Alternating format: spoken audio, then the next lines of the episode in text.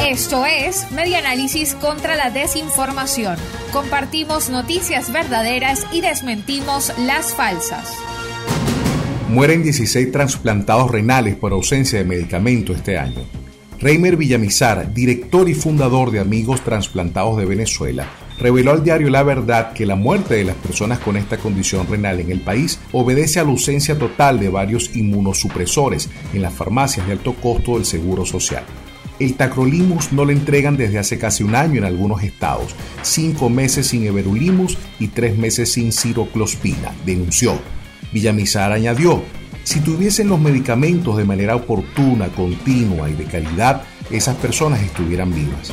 Pero al no contar con ellos, vienen las complicaciones propias del rechazo, se descompensan y fallecen, sobre todo en el interior del país, donde más faltan los medicamentos enfatizó que, a pesar de la catastrófica situación que vivimos los pacientes en diálisis y los trasplantados renales en el país, por la severa y compleja crisis humanitaria que afecta al país, el ministro de Sanidad y la presidenta del Seguro Social permanecen en silencio cuando son los principales responsables. Puntualizó además que el número de trasplantados renales fallecidos por falta de medicamentos desde diciembre de 2017, cuando la Asociación Transplantados de Venezuela comenzó a registrarlas, aumentó a 58.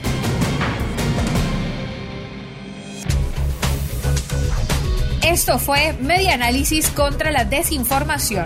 Síguenos en nuestras redes sociales, en Twitter e Instagram en arroba medianálisis y nuestra página web medianálisis.org.